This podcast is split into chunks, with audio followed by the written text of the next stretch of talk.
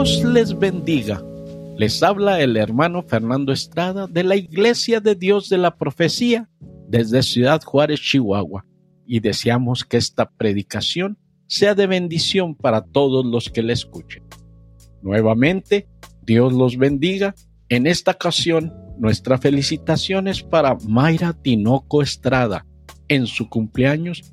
Que Dios la siga bendiciendo, pasando muchos años más en compañía de toda su familia. Bendiciones de parte de su madre, hermano, hija, sus tíos, primos, sus sobrinos y el resto de su familia.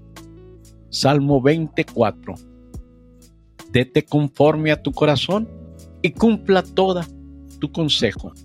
Salmo 90, 12.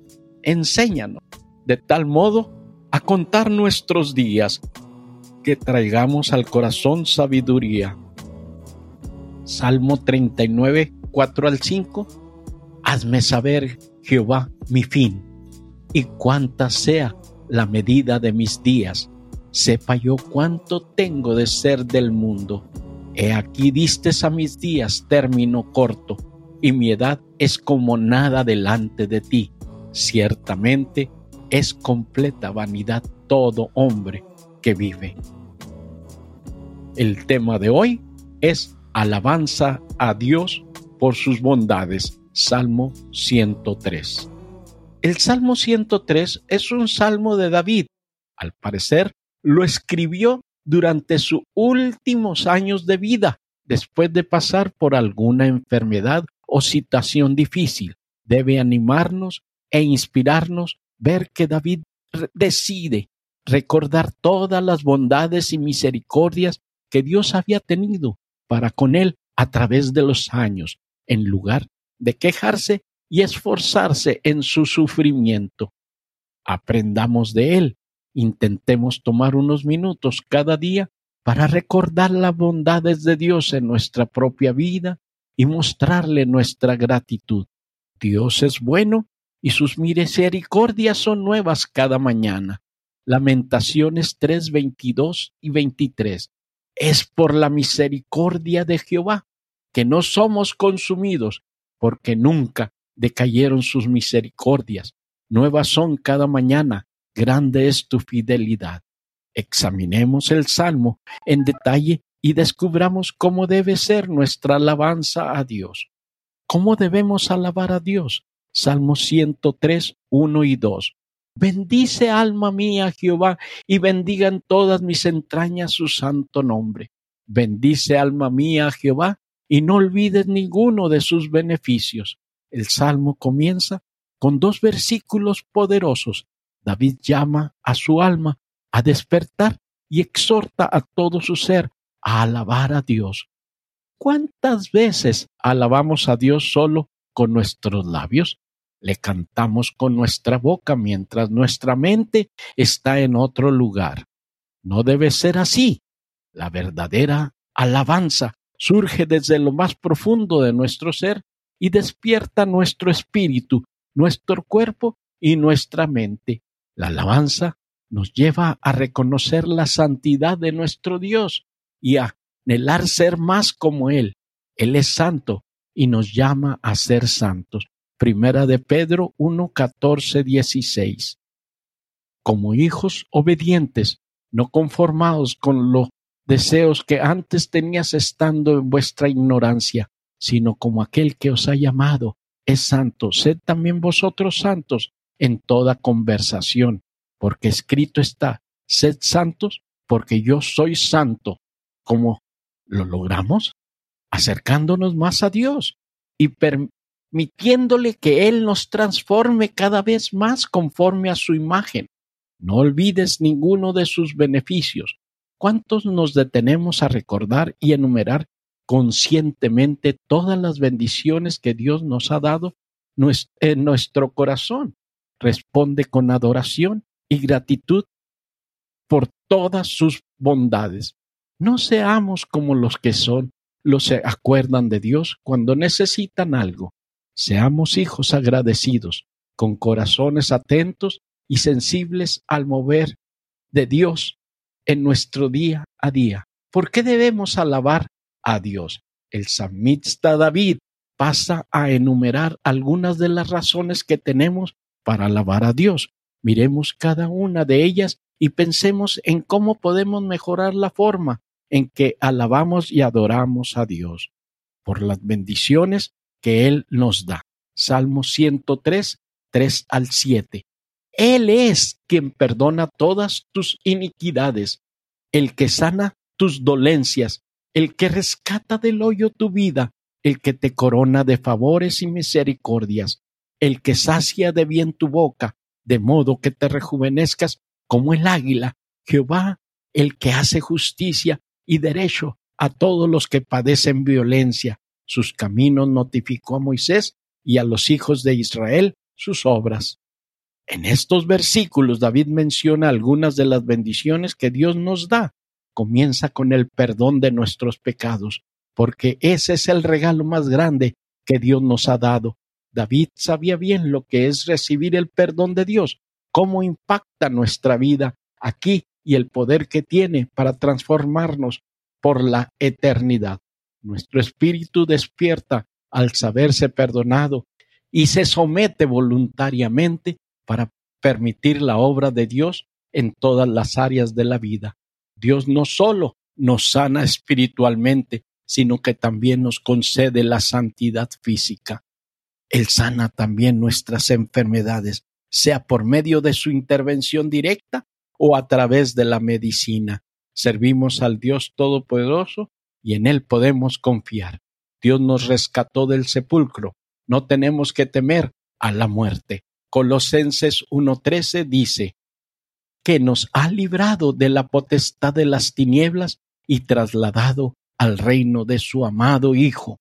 Su reino es uno de amor y compasión que Él derrama sobre nosotros para que cuidemos y mostremos su corazón al mundo que nos rodea. Nuestro cuerpo se renueva y recibe nuevas fuerzas al recordar las abundantes bondades de Dios. Cuando llegan los problemas y dificultades a nuestras vidas, es importante recordar todo lo que Dios nos ha concedido, las muchas maneras en las que nos ha mostrado su amor y cuidado. Este recuerdo renueva nuestras fuerzas y rejuvenece nuestros huesos de tal forma que a veces parece que somos capaces de volar sobre las situaciones. Así de fuerte es la paz y la fortaleza que Dios nos concede. La hemos sentido en el pasado y la seguiremos sintiendo. Hebreos 13:8. Jesucristo es el mismo ayer y hoy por los siglos. Él ha sido fiel y sigue siéndolo. Dios es justo y su justicia no es sólo para nosotros, sino para todos los oprimidos. A veces parece que el mal va ganando, pero Dios sigue moviéndose en este mundo. Y Él defiende a los que sufren injusticia y opresión. Seamos agentes de bendición, llevemos su libertad y su justicia a los que padecen opresión. Puede parecer una tarea demasiado grande, pero Dios nos mostrará cómo hacerlo, así como mostró sus caminos a Moisés y reveló sus obras al pueblo de Israel. Por sus atributos y la forma en que trata con nosotros, Salmo 103, 8 al 14. Misericordioso y clemente es Jehová, lento para la ira y grande en misericordia. No contenderá para siempre, ni para siempre guardará el enojo. No ha hecho con nosotros conforme a nuestras iniquidades, ni nos ha pagado conforme a nuestros pecados, porque como la altura de los cielos sobre la tierra, engrandeció su misericordia sobre los que le temen.